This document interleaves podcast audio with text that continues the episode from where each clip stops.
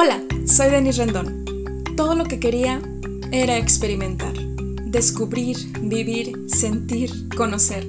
Estaba cansada de simplemente existir. Y todo lo que quería era que todo lo que quería se hiciera realidad.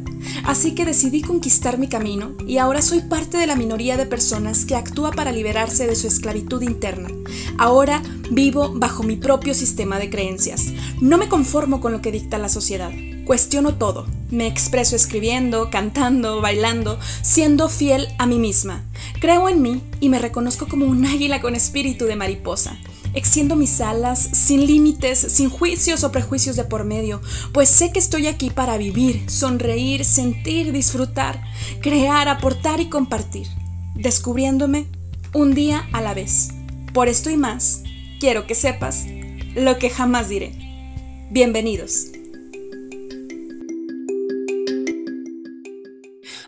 ¿Qué tal, querida audiencia de lo que jamás diré? Estoy muy contenta de llegar nuevamente a la madre patria, hasta España, claro que sí, con este tema que me parece muy importante hablarlo porque ya me lo habían estado pidiendo mucho, pero francamente yo quería compartir con ustedes este tema de la mano de un experto y qué mejor del doctor Oriolugo, ¿ok? Que él es, él es psicólogo, también es hipnoterapeuta en Barcelona, España, y es director del OWL Institute, que es un centro de psicoterapia para niños, jóvenes y adultos y ofrece terapias de última generación. Además, es doctor en psicología por la Universidad Ramón y Blanquerna y ha escrito varios libros sobre crecimiento personal, neurociencias y coaching. Qué, qué increíble que los autores, conferencistas, psicólogos, emprendedores y empresarios nos estamos juntando. Como dice la canción de Timbiriche acá en México, todos somos uno mismo.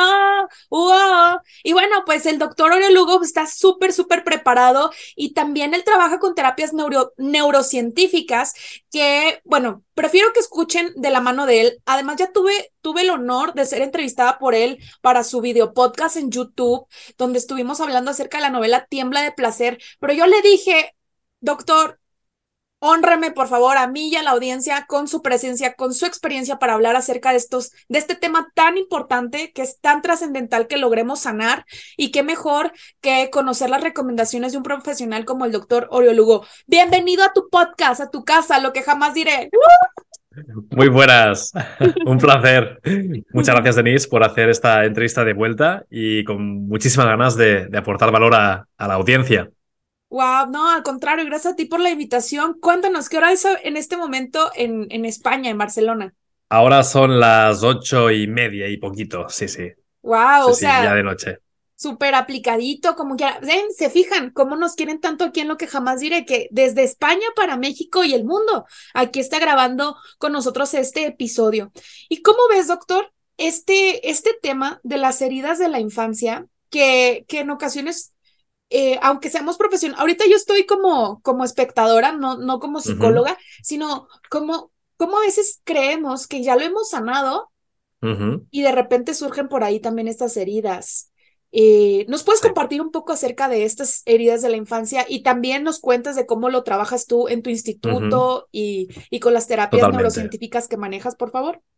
Pues bien, podríamos empezar, Denise, diciendo de que todos y todas tenemos una mochila emocional, que es la famosa metáfora donde vamos cargando ese peso de las experiencias, algunas más positivas, otras no tanto.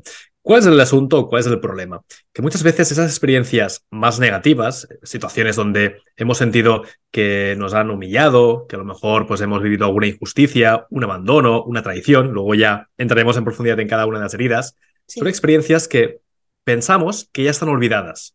Pero si realmente hay una activación emocional que no se ha canalizado, no se ha resuelto, no se ha podido de alguna forma trabajar, eso queda guardado.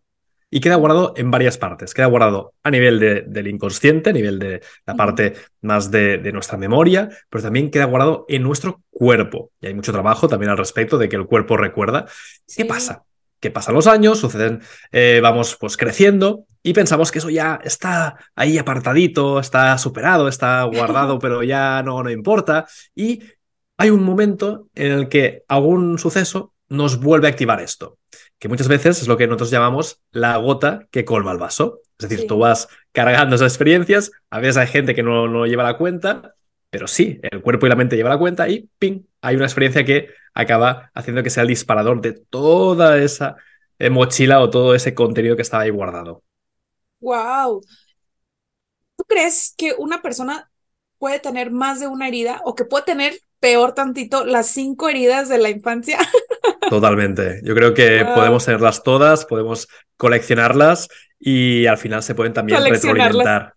Sí, sí, es, así. Al final, eh, las relaciones humanas causan dolores, causan eh, daño, igual que también causan pues alegría, causan también felicidad. Bueno, tenemos el lado más positivo o el lado más negativo. Y es esto, y también decir a la audiencia de que esas heridas se pueden sanar y ahora contaremos también cómo se puede realizar. Claro. Cuéntanos un poco, o sea, acerca de cómo se puede llegar a manifestar, cómo se puede ver la herida del abandono en una persona adulta, por ejemplo? Pues mira, normalmente los, los niños, niñas, cuando están de los 0 a los 6, 7 años, hay una etapa que se llama etapa de la impronta, donde todo lo que viven se absorbe como si fueran esponjas. Es la etapa donde las creencias, las, los hábitos, las rutinas, las conductas acaban integrándose. Es justamente, o son en esos momentos, en esas etapas, donde heridas como el abandono, pues quedan mucho más marcadas, como si fuera grabado a fuego, ¿no? Para que nos entendamos metafóricamente. Entonces, básicamente, el abandono es una de las heridas que muchas veces luego, como adultos, las, las arrastramos y la vivimos con dependencia. Es decir, son perfiles de adultos que, aunque pueden tener barba como yo o pueden tener ciertas canas, ¿no? Porque ya se han hecho mayores, pero se comportan como niños, como niñas, como aquel niño o aquella niña que fue abandonado. Y dirás, bueno, pero ¿cómo puede ser esto, no? Pues sí, porque a nivel de esos patrones o de nivel inconsciente, esa herida hace que el niño o niña de adulto busque compensar aquello que no tuvo. Un poquito también la frase de aquello que nos invalidó en la infancia, buscamos validarlo como adultos. Entonces, pues son adultos dependientes, adultos que temen que en cualquier momento la relación pueda acabar, que los demás, los amigos, los familiares, puedan volver a abandonarles, con lo cual generan a veces relaciones de extremo control extremos celos, extrema vigilancia, también hay esa dependencia continua, con lo cual estamos haciendo que haya un polo opuesto, hay una compensación. Es como que tuviéramos una balanza, tenemos mucho peso en un lado, pues de repente necesitamos ponerle mucho peso en el otro lado, que también es lo que se llama el efecto péndulo, que es que nos vamos moviendo de extremos, ¿no? Pues si a mí me han abandonado, pues yo voy a estar con una relación súper bien enganchado. O también puede ser lo contrario, que igual que te han abandonado, tú también abandones que son los dos extremos de los péndulos, ¿no? Tanto en un lado como en el otro. Objetivo, el medio. No hace falta tú abandonar a nadie, ni tampoco hace falta que te enganches. Pero claro, aquí ha de haber un trabajo. Claro, y es que luego se juntan como muchas cosas, o sea, por ejemplo, que esto casi siempre se manifiesta mucho para, o sea, se ve un ejemplo como más sencillo de poner es como con las parejas o con las amistades, ¿no? O sea, es como de casi, casi, casi no me dejes. Fíjate que yo me he dado cuenta, y eso ni siquiera fue en terapia, o sea, que bueno, soy psicóloga, pero ni siquiera fue estando en terapia, sino que en mi desarrollo personal descubrí em, antes, o sea, que fue como esta parte de sentirme abandonada por mis padres, por ejemplo. O sea, mi padre que no estuvo presente, aunque tuvo figuras este, parentales que, que, pero bueno, yo no lo tuve presente aún así, aunque fuera con padrastros. Y mi madre, como ella ya, ya trascendió hace más de 10 años, entonces como esta parte de sentirme abandonada, entonces yo soy alguien, de por sí soy alguien muy amorosa con mis amigos, mi familia, etcétera, pero entonces imagínate que, o sea, justo eh, soy alguien muy amorosa y me entrego tanto, pero entonces de repente me pasaba, sobre todo con amigos, fíjate, o amigas, de que si pierdo tu amistad, o sea, era como, como un dentro de mí, como si me desfragmentara, ¿no? Como esta parte de, de que me siento abandonada, o sea, siento que ya no te tengo, ¿no? Y entonces también me he podido dar cuenta, digo, tú eres el experto, tú nos contarás al respecto, pero como que también hay niveles, o sea, porque por ejemplo en otras épocas de mi vida a lo mejor este, sí me desgarraba por dentro, así, ¡ay, mm. Dios! ¿no? Entraba en un, en un drama total. Y hay, ahora que tengo más herramientas, puedo decir, ok, si esta me duele, si se va, o sea, o si me puedo sentir abandonada o, o que no me elegiste, que no te quedas conmigo, pero por otra parte también con las herramientas que tengo ahora es, tú decides si quieres estar o no estar en mi vida, o sea, yo te respeto y entonces ya no me duele tanto, ya no me genera ansiedad, que es justo toda esta parte de sentirme toda inquieta, ¿no? Entonces, eh, ¿tú crees, doctor, que se nos pase, o sea, que hay un momento en la vida en el que estas heridas se logren sanar 100%? Sí, totalmente. Mira, primero, respondiendo a la primera parte que me decías, ¿no? De los niveles, hay una pregunta que a la audiencia le puede ir muy bien, que es preguntarte respecto a las relaciones si es algo que tú necesitas o escoges o eliges. Porque cuando la respuesta es necesito estar con mi amigo, necesito estar con mi amiga o necesito estar con mi pareja, eh, ahí tenemos una alarma que nos está empezando Por a completo. que a lo mejor realmente estamos compensando. Que ver, que es lo que decimos, ¿no? Todos y todas podemos haber vivido experiencias de abandono o heridas, ¿vale? Pero es para darnos cuenta, al final es, estamos aquí para crecer, para desarrollarnos, para poder evolucionar. Y respecto también a, esa segunda pregunta o esa segunda parte, al final sí que se puede sanar y hay muchos caminos. Yo ahora luego voy a relatar un camino, que es con este tipo de técnicas o terapias, pero también hay un camino que lo podemos hacer todos sin terapia, que es la conciencia que claro, que cuesta mucho ser autoconsciente, por eso el psicólogo, psicóloga o el terapeuta, pues es, un espejo, es alguien que te ayuda. Pero también es verdad que a lo mejor con esta, con este podcast, con esta gran misión que tú estás realizando, Denise, a lo mejor hay gente que nos escucha y dice, ostras, me ha ayudado a darme cuenta de, de, que a lo mejor no necesito estar, sino que quiero estar. O quiero sentirme acompañado, no necesito sentirme acompañado. Y a lo mejor hay alguien que ya hace un clic mental y a lo mejor pues esa herida la, puede transitar de otra manera. Sí, claro, wow. Sí, por completo, por completo. ¿Qué nos puedes compartir de otra de las heridas de la infancia que es justo el miedo al rechazo? El miedo al rechazo es muy parecido también a veces al abandono, porque también hay una separación, pero son matices. Diríamos que cada herida pues, tiene su, su, propia particularidad. El rechazo también está muy integrado con la idea de que somos seres sociales, somos seres gregarios, necesitamos vivir en comunidad, y aquí sí que utilizo la palabra necesitar. Sí, que es verdad que hay, hay gente que, que, puede elegir, ¿no? Vivir o no vivir en comunidad, pero a nivel biológico estamos programados realmente para, llevamos miles y miles de años viviendo en comunidades, con lo cual hay una parte también muy instintiva ¿no? en todo esto. Entonces el rechazo es una de las peores cosas que le pueden ocurrir a, a un ser humano, que es apartarlo del grupo o apartarlo de la comunidad. Entonces, el abandono normalmente se asocia mucho con figuras de progenitores, cuidadores, pero es que el rechazo normalmente está muy ligado con eh, todo el conjunto de la comunidad. Y voy a poner un poco como ejemplo, ¿no? A nivel primitivo, el ser humano vivía en cavernas y cuando vivíamos en esas pequeñas tribus, el hecho de ser rechazado, de ser apartado de la comunidad o de la tribu, suponía la muerte. Al final era un tema también de supervivencia. Y a lo mejor gente que nos escucha dirá, bueno, Oriol, pero es que han pasado ya más de 300.000 años desde que el Homo sapiens empezó, ¿no? Sí, sí, sí. sí. Pero el cerebro, nuestra mente, sigue siendo igual.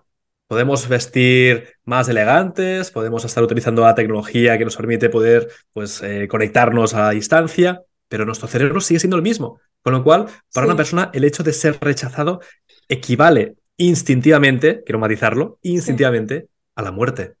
Con lo cual, es una herida muy fuerte. Entonces, además, esto se junta con que hay etapas, como por ejemplo la adolescencia, donde muchas veces hay, hay chicos y chicas donde pueden sufrir también el bullying, o incluso antes, ¿eh? O como adultos podemos sufrir también de moving, que es el bullying en las empresas. Al final es lo mismo, es sentirte apartado del grupo de iguales, del grupo de referentes. Y claro, no es lo mismo como adultos, que ya duele, sino como niños o como adolescentes que no tenemos la misma conciencia ni los mismos recursos, con lo cual esto es eh, catastrófico para el niño o para la niña. Claro.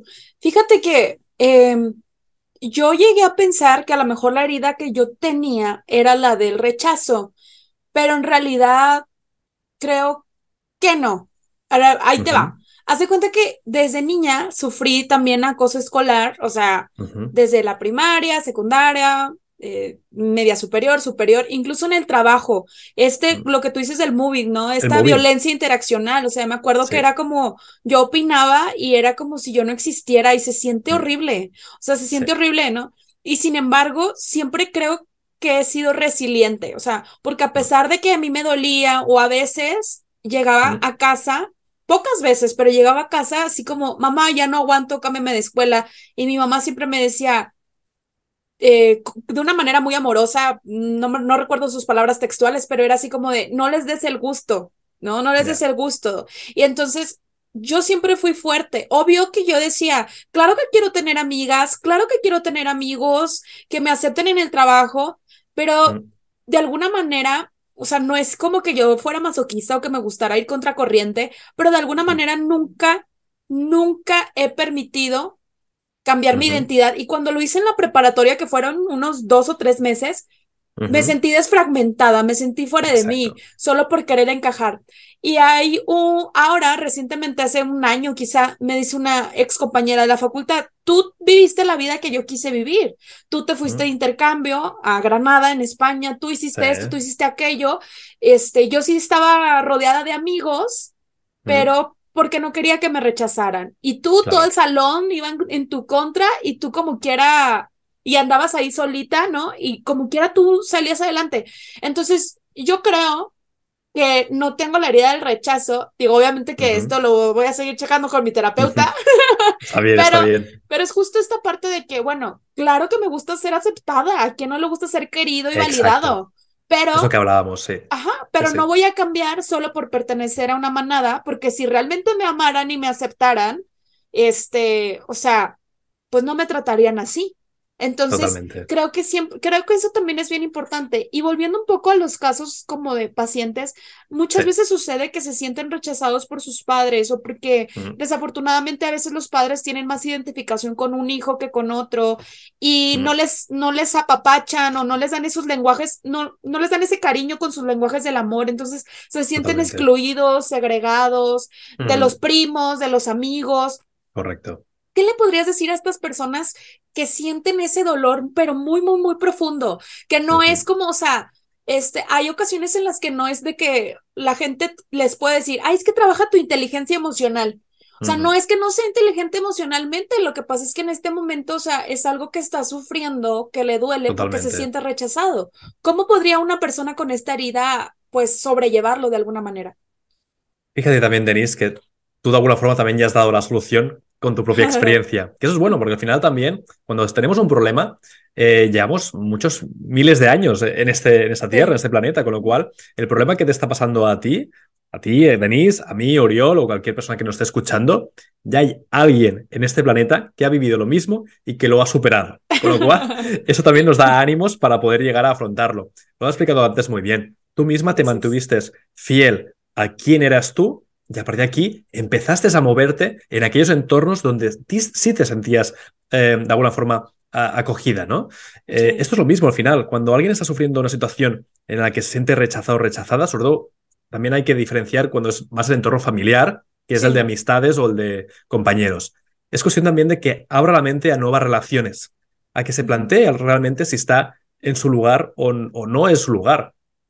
Hay, por ejemplo, el, ejemplo, ahora cambio un poco de tema, pero hay el ejemplo, por ejemplo, de la, de la botella de agua, ¿no? De cuánto vale una botella de agua en un supermercado pues no sé, en pesos, no sé, en, en, España pues serían pues 50 céntimos o un euro, ¿no? Vale, esa misma botella, si la pasamos, o una Coca-Cola, ¿eh? La pasamos a, a, un restaurante, bueno, pues a lo mejor ya vale más, ¿no? Y si luego la pasamos a un hotel, pues mucho más. Y si luego vamos a un aeropuerto, pues se va multiplicando el precio. Al final es el lugar. Hay muchas personas que se esfuerzan en encajar, encajar, encajar. Y a lo mejor el problema no es que tienen que encajar, sino que no es su lugar. Yo tenía, por ejemplo, un amigo de, la infancia que le encantaba el teatro, le encantaba actuar. ¿Y qué pasaba? Que el entorno no lo reconocía. ¿Por qué? Porque no era el entorno adecuado. En cambio, en su compañía de teatro era la mar de feliz. ¿Qué ha pasado? Que al final, si tú dejas de ser fiel a quién eres tú, te pierdes, como tú decías, ¿no? Te desfragmentas. Hay que buscar realmente cuál es tu lugar. Entonces, a nivel familiar, claro, aquí tenemos un, un handicap, ¿no? Porque tu lugar está muy vinculado ¿no? con la familia. La familia es un, pilar importante. Pero eso no quita que tú también puedas construir un, otra red de amistades. A veces dicen, ¿no? Que los amigos es la familia que tú escoges, que, tú, que tú eliges. Entonces, sí que es verdad que hay un punto en el que mm, a veces sería recomendable, ¿no? Que esa persona también pudiese hacer una llamada de atención y decir, oye, familia, a lo mejor tendríamos que hacer terapia familiar, ¿no? A lo mejor tendríamos que ir todos al psicólogo, ¿no?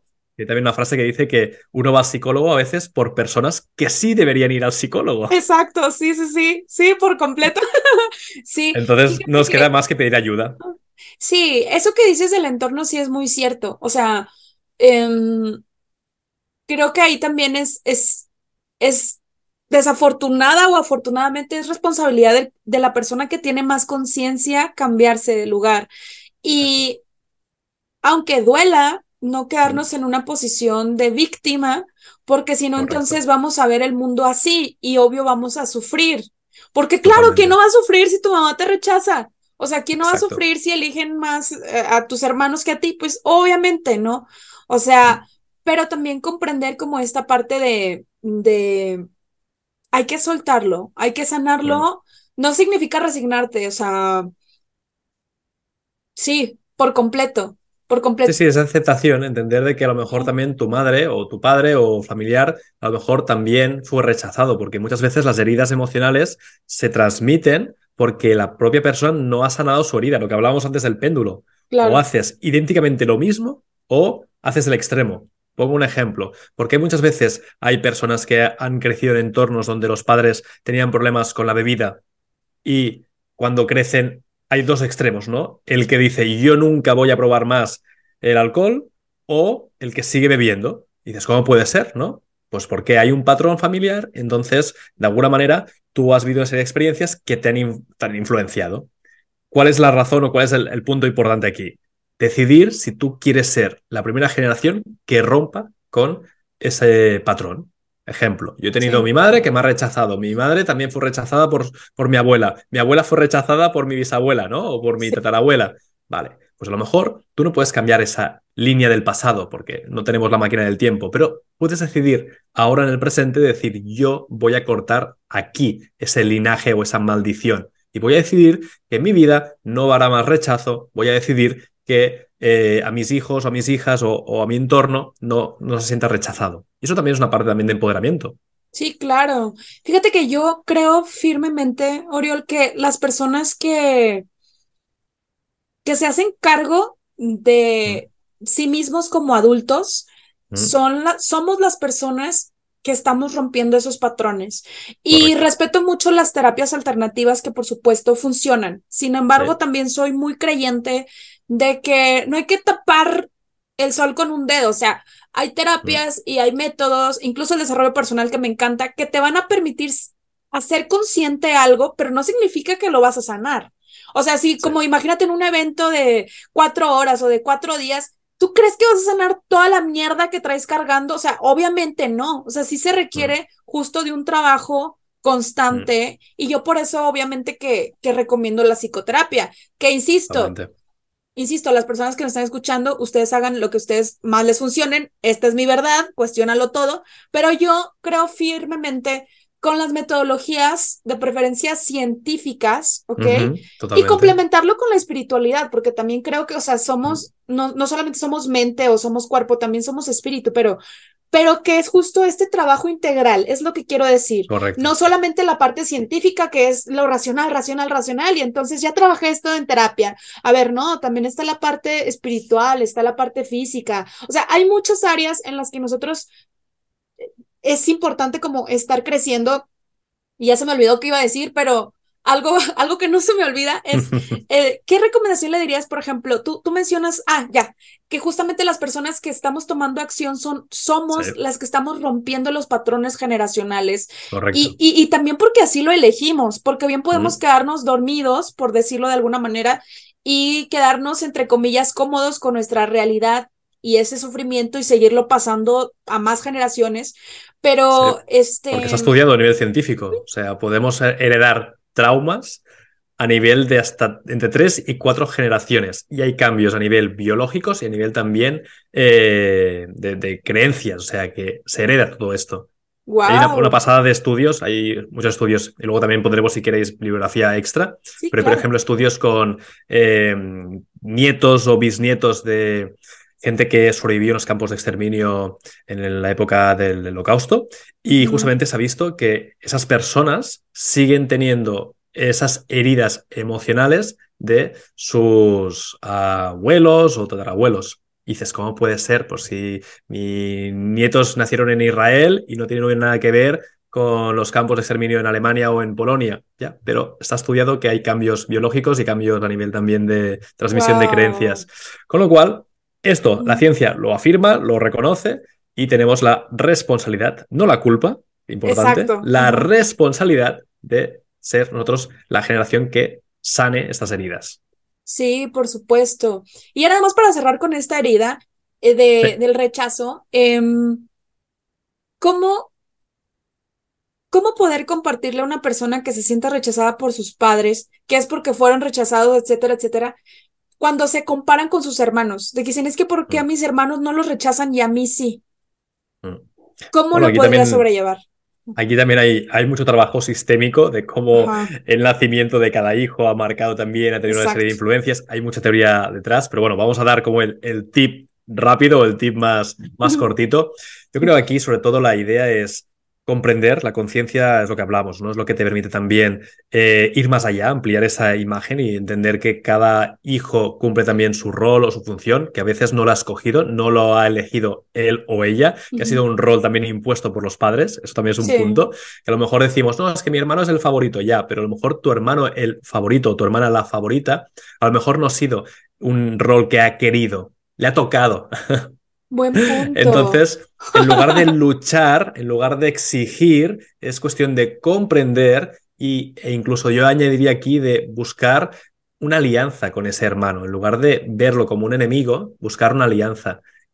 Tratar de, de, hallar ¿no? esa parte más positiva, pero claro, eso es un proceso. no es, oye, ahora ya lo veo todo positivo. No, es un proceso de darte cuenta, de ir trabajando, de ir sanando también esas heridas, que luego también comentaremos. O sea, cambiar esa perspectiva de, enemigos a aliados, amigos. Sí, claro, por supuesto. Sí, definitivamente. Muchísimas gracias por eso y quiero que me compartas ahora, por favor, a la gente que nos está escuchando, o sea, ¿cuál es la diferencia entre la herida de la traición y la injusticia, por ejemplo? Es lo que hablábamos, Denise, que hay matices, ¿no? Al final, realmente las heridas las ponemos etiquetas, pero en sí son heridas. Un poquito como cuando te cortas, ¿no? Puedes decir, me he cortado en la pierna, en el brazo. Bueno, te has cortado, ¿no? Te has cortado, exacto. Estás cortado y estás, estás sangrando. Bueno, la herida de la traición, sobre todo, va muy unida a la confianza con alguien. Porque normalmente cuando uno se siente traicionado es porque ha depositado una confianza. Yo confío en esa persona, le abro mi corazón o me abro emocionalmente a él o a ella y veo que esa confianza ha sido de alguna forma pues pisoteada, ¿no? No ha sido valorada. La injusticia viene en términos mucho más generales, porque la justicia es un valor, con lo cual cada uno o cada persona interpreta la justicia de su manera. Por ejemplo, yo puedo decir que para mí la justicia es que si tú ayudas a alguien, pues esa persona te debe un favor, ¿no? Con lo cual, si yo luego pido ayuda a un compañero del trabajo para que me ayude en un proyecto y me dice que no, porque no quiere, ostras, pues qué injusto, ¿no? Pero claro, es mi interpretación también de la justicia.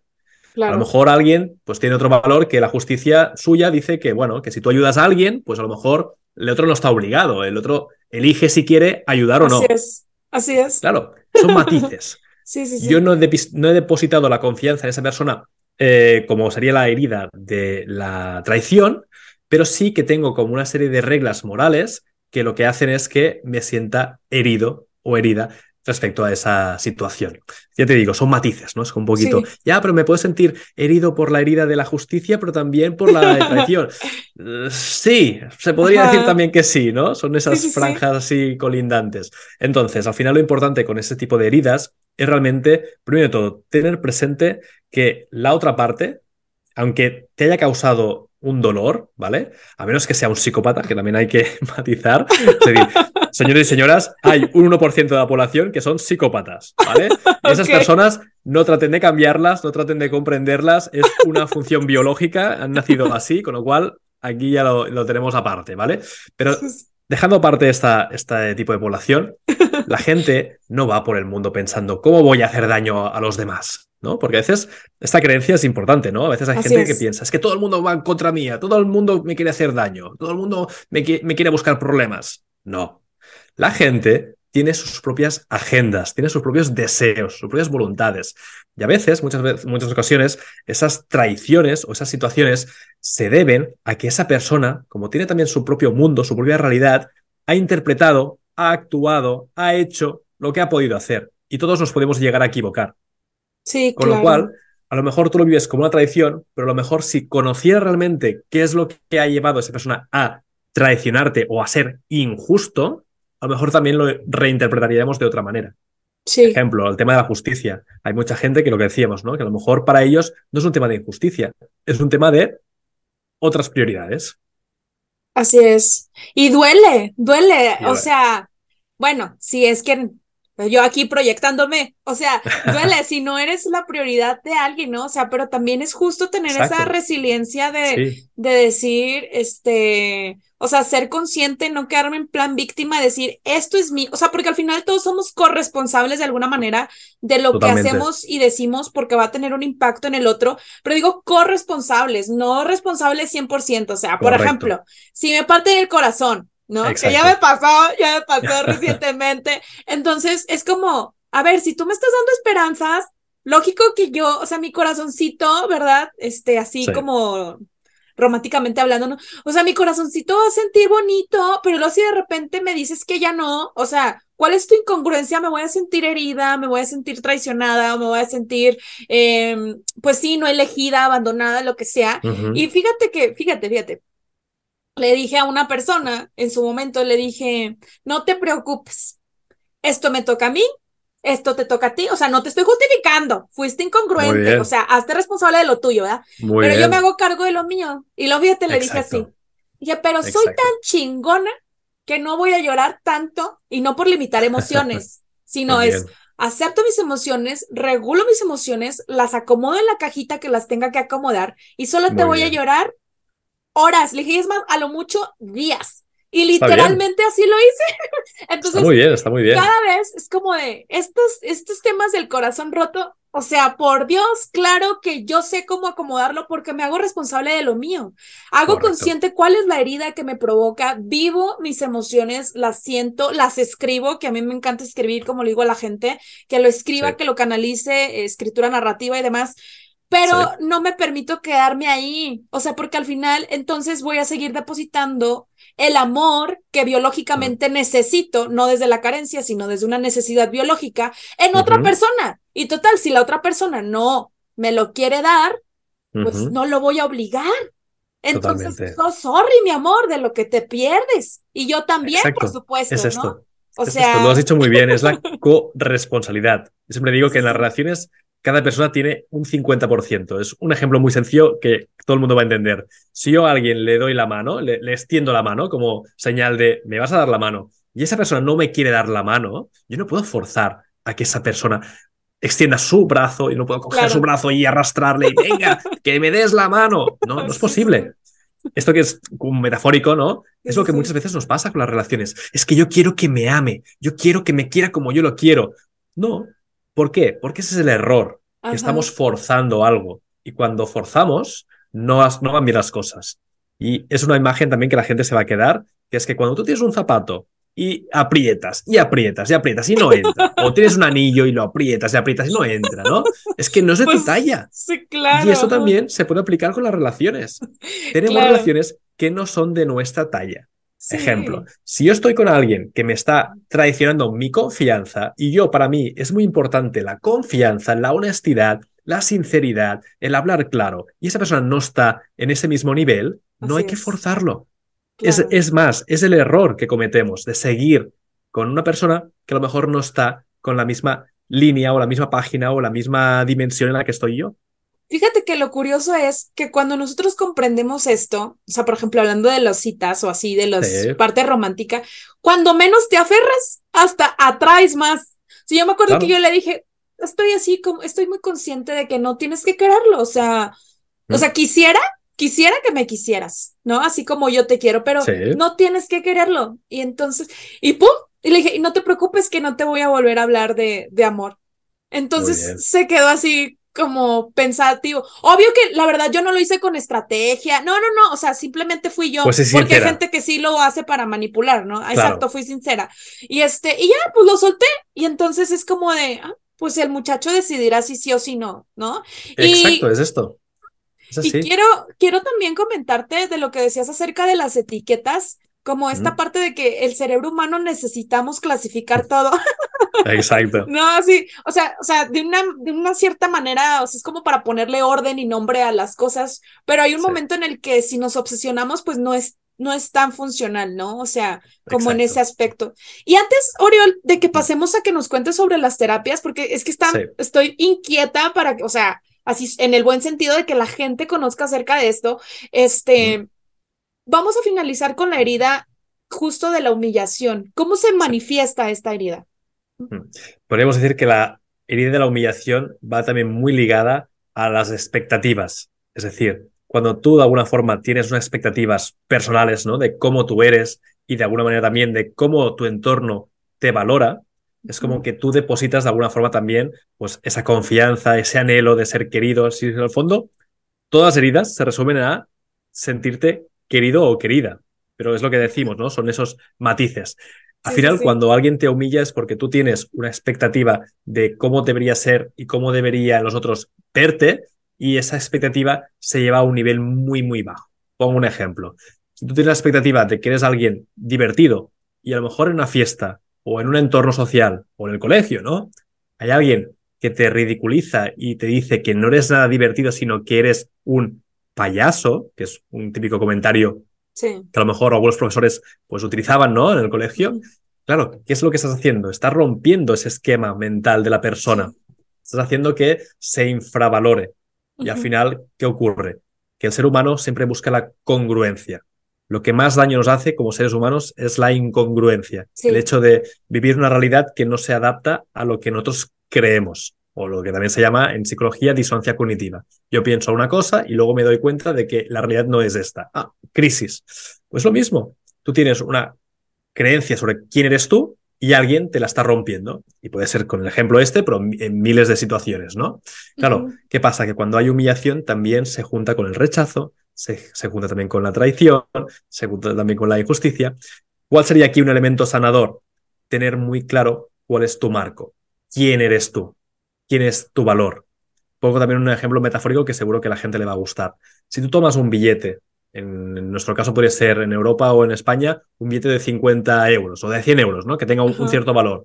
No sé si en México sería, pues. De mil pesos. Mil pesos. 50 euros son mil pesos, ajá. Mil pesos, perfecto, ¿no? Y tú ese billete, ¿vale? Que tú tienes claro que vale ese, esa cantidad, lo empiezas a arrugar y vuelves otra vez a extenderlo. ¿Cuánto vale? Sigue valiendo mil pesos. Vale, ahora tomas ese billete y le das golpes en la mesa. Y luego lo vuelves a extender. ¿Cuándo vale? Sigue valiendo mil pesos. Vale, vale. Ahora coges el billete, lo pisoteas. ¿Cuánto vale? Y así en eterno. El mismo. Esto es lo mismo que las personas. Si tú tienes claro cuál es tu valor, qué es lo que es importante para ti, qué es lo que de alguna forma te define en positivo, qué es lo que te realza tus virtudes, tus capacidades, y eso lo mantienes intacto a nivel mental, eso es un escudo, es una coraza. ¿Por qué? Porque tú tienes clara, tienes claridad sobre cuál es tu valor, ¿no? Como el billete. Si tú tienes perfecta claridad de que tu peinado es estupendo, por mucho que alguien te diga, oh, qué peinado más horrendo, no le vas a dar ningún tipo de, importancia. ¿Cuál es el problema? Que muchas veces esas heridas, volvemos al, mismo, al mismo elemento, se dan en la infancia un niño, una niña, no tiene del todo definido su valía, está en el proceso. Con lo cual, cuando hay un estímulo o hay una influencia, hay una situación donde le marcan o le están machacando en un aspecto, claro, le estás configurando otra realidad. Y a lo mejor ese niño, esa niña va a generar un complejo. Y ese complejo, como antes decíamos, se va a arrastrar toda la vida si no hay una sanación o hay un cambio de, de creencias. Por lo tanto, importante sobre todo con los mensajes que damos a los niños o niñas de nuestro entorno. El típico comentario de, este niño es muy vago, no le gusta trabajar. Pero es que a lo mejor este niño se está aburriendo porque no le gusta las matemáticas, le gusta la música. O a lo mejor esa niña es un desordenada, es un desordenado. Bueno, a lo mejor es muy creativo.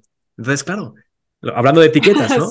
¿Qué etiquetas le estamos poniendo? ¿Estamos quizá poniendo etiquetas de humillación o etiquetas en positivo? Aquí hay, trabajo. Fíjate que eso sí es, sumamente interesante porque em, mi madre tenía una manera como muy dual de mostrarnos el amor a mis hermanos y a mí, en particular a mi hermana y a mí que, que crecimos con ella. Entonces era como de, nos daba amor, nos daba papacho, una palabra, nos proveía, era muy proveedora ella, pero al mismo tiempo era como, ¿te metes en problemas? Sí, saco la, o sea, saco las garras como fiera, pero si yo me metía en problemas, me acuerdo que una vez sí fue a dar la cara por mí, que de hecho esas dos veces no fue mi culpa, pero estaba yo involucrada. Entonces, una vez sí me fue a defender y en la otra me dijo, ¿tú te metiste? Tú te sales, mijita. Y yo como, ah, no puede ser. O sea, no, no puede ser. Entonces, ¿a qué voy con esto? Que en ningún momento, por más que fue muy rígida la educación que recibí, sobre todo mis padrastros, no recuerdo que, que mi madre me haya puesto una etiqueta de humillación o peyorativa. Siempre fue como, tú puedes, ve por tus sueños, te quieres ir de intercambio, hazlo, ¿sabes? O sea, tampoco estoy diciendo que nos daba palabras de afirmación o palmaditas a cada rato, pero, pero no, no me limitaba. Y creo que eso también es bien importante. Sin embargo, aunque tuve una figura este, parental, un padrastro que influyó casi en la mayor parte de mi infancia, que me hizo mucho daño, pero también aprendí mucho de ese hombre. Era muy curioso porque también no cortaba mis alas, pero había cosas en las que sí decía como de, mm, seguramente vas a terminar embarazada a los 16 años y así, o sea, como, y yo me acuerdo que yo le dije en algún momento, fíjate, yo de 11 años, este, se lo dije y lo puedo decir porque ya lo sané, pero me acuerdo que yo le, le dije a él y a mi madre, yo tenía 11 años, les dije, yo no voy a terminar como ustedes y la verdad es que no, la verdad es que no, hasta ahorita voy increíble, ¿no? Y se los dije, quizá lo vieron desde el juicio, pero fue más como de esta parte de yo no me voy a creer eso que tú me estás diciendo, no voy a permitir que tú definas mi identidad, ¿no? O si toda la secundaria me hizo bullying y más de 600 estudiantes me tiraban hate, claro que se siente feo, pero al mismo tiempo era como de, fíjate lo que yo pensaba de niña, yo pensaba, ay, van a terminar trabajando para mí. Era lo que yo pensaba. Hasta ahorita no han terminado. era un mecanismo de defensa, ¿estás de acuerdo? Exacto, era una protección, exacto, sí, sí. Bueno, al final, aquí también lo que diría la audiencia es cuando recibas comentarios que sean despectivos, de humillación, siempre lo importante es analizar. Sé que es difícil ¿eh? en el momento, por eso también la idea de nos separamos un poquito o escribimos, ¿no? Que también ayuda, como bien decías antes, y pregúntate, ¿desde qué realidad me dice esto? ¿Cuál es el contexto de esa persona? ¿Por qué alguien necesita a veces humillar? ¿Por qué? Pues porque a lo mejor en su interior esa persona también tiene una herida de humillación, lo que hablábamos, ¿no? Hay una, eh, una, tira cómica que también vi, bueno, cómica o de dibujos, ¿no? Que vi también que es, es muy eh, ejemplificadora, ¿no? De todo esto, que es la, la, la rueda de la violencia, ¿no? Que básicamente lo que dice es que hay un corredor, una corredora, un jefe, una jefa, y ese jefe eh, o jefa eh, da una charla o una bronca a, un trabajador, ¿no? A un papá o una mamá trabajador, trabajadora. Ese papá o mamá trabajador, trabajadora, ¿qué hace? Pues cuando llega a casa lo paga con el hijo o con la hija, ¿no? Y le da también otra bronca de por qué no ha hecho los deberes, ¿no? Y luego, ¿qué pasa? Que ese niño, esa niña, pues enfadado, pues le da un pisotón a un perro, ¿no? Un perrito, ¿no? ¿Y qué pasa con el perrito? Pues el perrito a lo mejor sale por la calle y, coincidencias del karma, le acaba mordiendo el culo a ese jefe o esa jefa, ¿no? Para cerrar el círculo, ¿vale? Obviamente la vida a veces no es todo tan, tan perfecto, ¿no? Pero ¿qué te está diciendo esto? Que al final se crean círculos de violencia. Sí. Alguien herido causa heridas. Por eso lo importante es, si tú reconoces tus heridas, en lugar de seguir haciendo más heridas de los demás, párate y dedícate a sanarte. Porque al final la rueda de la violencia, en algún momento alguien tiene que decir, basta, yo no voy a seguir. Y cuando recibimos comentarios de humillación, probablemente esa persona fue muy humillada. Porque si no, ¿qué necesidad tiene de seguir esa, esa, esa conducta? Alguien que está sano no necesita hundir a los demás, al revés. es alguien que quiere que los demás brillen. Es, es, cierto, es cierto. Wow, cuánto aprendizaje por aquí. Y yo, sabes, surge una pregunta y otra y otra. Yo así aprovechándote como una esponjita de todo lo que nos estás compartiendo. Y quizá para más adelante agendemos algún live o algún otro episodio para hablar acerca de eh, las manifestaciones, o sea, cómo se manifiestan las heridas de la infancia, pero corporalmente. Porque también he escuchado mucho al respecto de que si traes tal herida, caminas de tal manera, o tu complexión es así, así, pero pues abarcan muchas otras cosas que mejor lo dejamos para otro episodio. Y mejor cuéntanos cómo las personas se pueden, hablando en un término como empresarial, apalancar de estas nuevas terapias que tú utilizas para, eh, fíjate, quiero que la gente que me esté escuchando, escúcheme muy bien.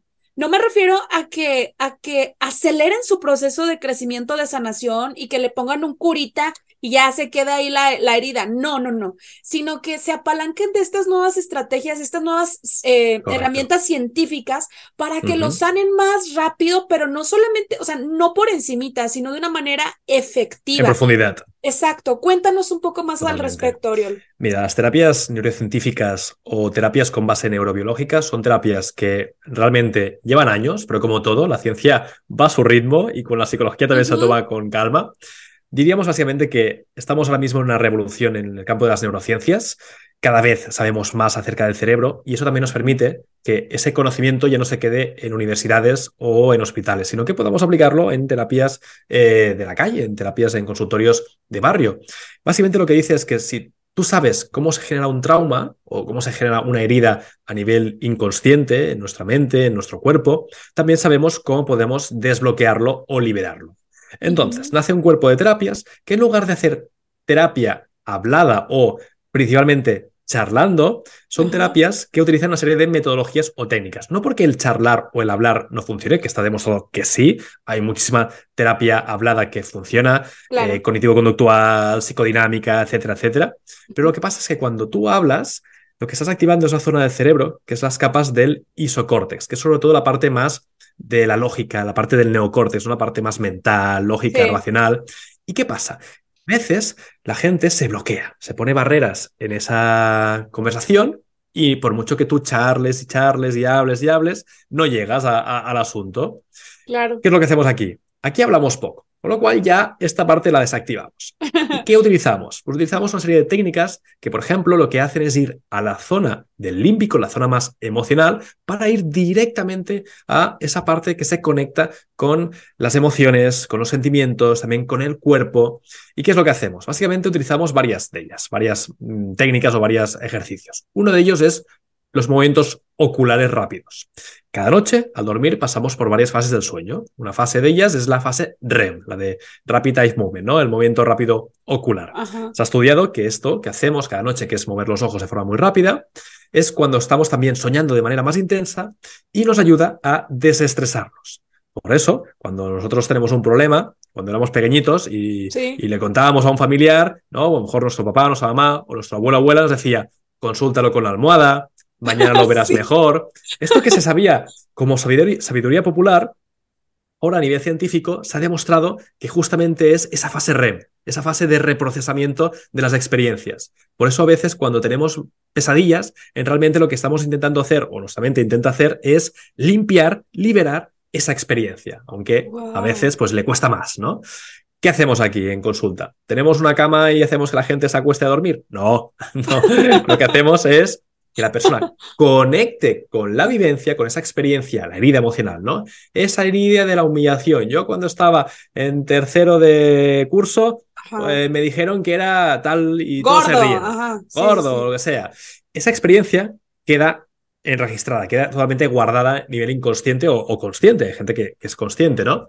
Entonces lo que hacemos básicamente es volver al recuerdo, como si volviéramos a imaginarnos que estamos dentro de esa experiencia, eso obviamente remueve mucho, es, intenso, es desagradable, pero tiene una finalidad, que es aplicar esa técnica de los movimientos oculares rápidos, que se puede hacer, por ejemplo, con los dedos o con un puntero o con un bolígrafo, que básicamente consiste en mover de izquierda a derecha en movimientos horizontales rápidos. Esto no te lo puedes hacer tú mismo. Tú no puedes coger un boli delante del espejo y... Qué bueno que lo dices, ajá.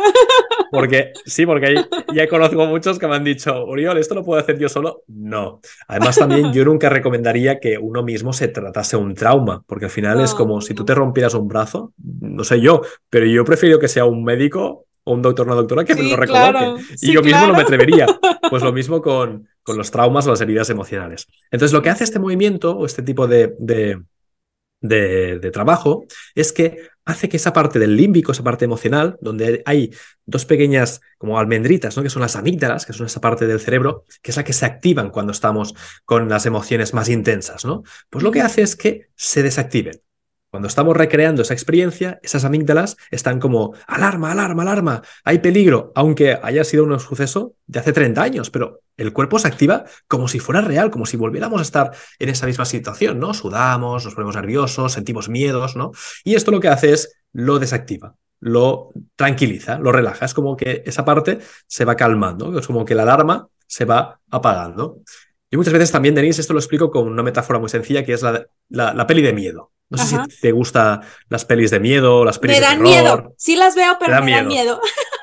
Pues quiero que la audiencia ahora se imagine la peor película de miedo que puedan imaginarse. La que sale, no sé, eh, la muñeca esa que está poseída. Esa la de eso me daba mucho miedo. La, de, la del payaso eso, ¿no? La de It, ¿no? El payaso. Pues imagínate la peor, peor de todas, ¿no? Y estás en el cine.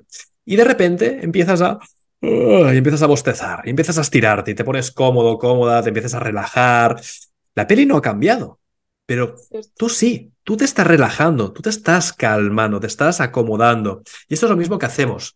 Cuando tú tienes un trauma o una herida emocional, es como si tuvieras una película de miedo terrorífica en tu mente. Pero si empiezas a relajarte, a calmarte, a reprocesar esa escena, lo que hace es que la, el recuerdo no lo borramos, no somos Men in Black con el flash ese que lo borra, sino lo que hacemos es que tus sentimientos, tus emociones, tus sensaciones corporales van disminuyendo, con lo cual acabas reinterpretando esa experiencia, como la peli de miedo. Al final dirías, bueno, no es una peli de miedo, es una película de misterio, de intriga, pero no de terror. Y esto es lo mismo, que tú puedas ir a todas esas heridas del pasado que tanto dolor te causaron o que te siguen causando y que puedas ir una a una limpiándolas, liberándolas, desestresando esas amígdalas. Y al final la, lo reinterpretas. ¿Cómo? Pues por ejemplo, con un mensaje de resiliencia. Bueno, a lo mejor eso no fue positivo, pero he aprendido a, en lugar de escuchar tanto esos comentarios de gordo, feo, lo que sea, a, amarme, a valorarme, a quererme. Pero sobre todo, lo dices sintiéndolo. No es desde la lógica, sino es desde el cuerpo. Yo vuelvo a ese recuerdo y no noto la taquicardia, no noto la sudoración, no tengo ese pavor, ese, ese miedo, y así con toda esa red de recuerdos. Esto se relaciona un poquito lo que tú estás diciendo como primero hay que sentir para poder sanar o como dicen, sentir para manifestar, ¿no? Como lo que dice, es como parte de la física cuántica que maneja Joy Dispensa, o sea, siéntelo primero. Y le quiero decir a la gente una técnica que yo tengo poco de haberla aprendido. Ya detrás del micrófono te voy a contar en qué lo acabo de ver manifestado. Lo acabo de aprender en, ahora en febrero. Es una, algo así, eh, eh, toma un post-it, una nota y escribe, estoy tan feliz y agradecido o agradecida de, y ya pones, este, eh, ¿por qué? Porque como el cerebro no distingue entre realidad o mentira, pues se la va a creer.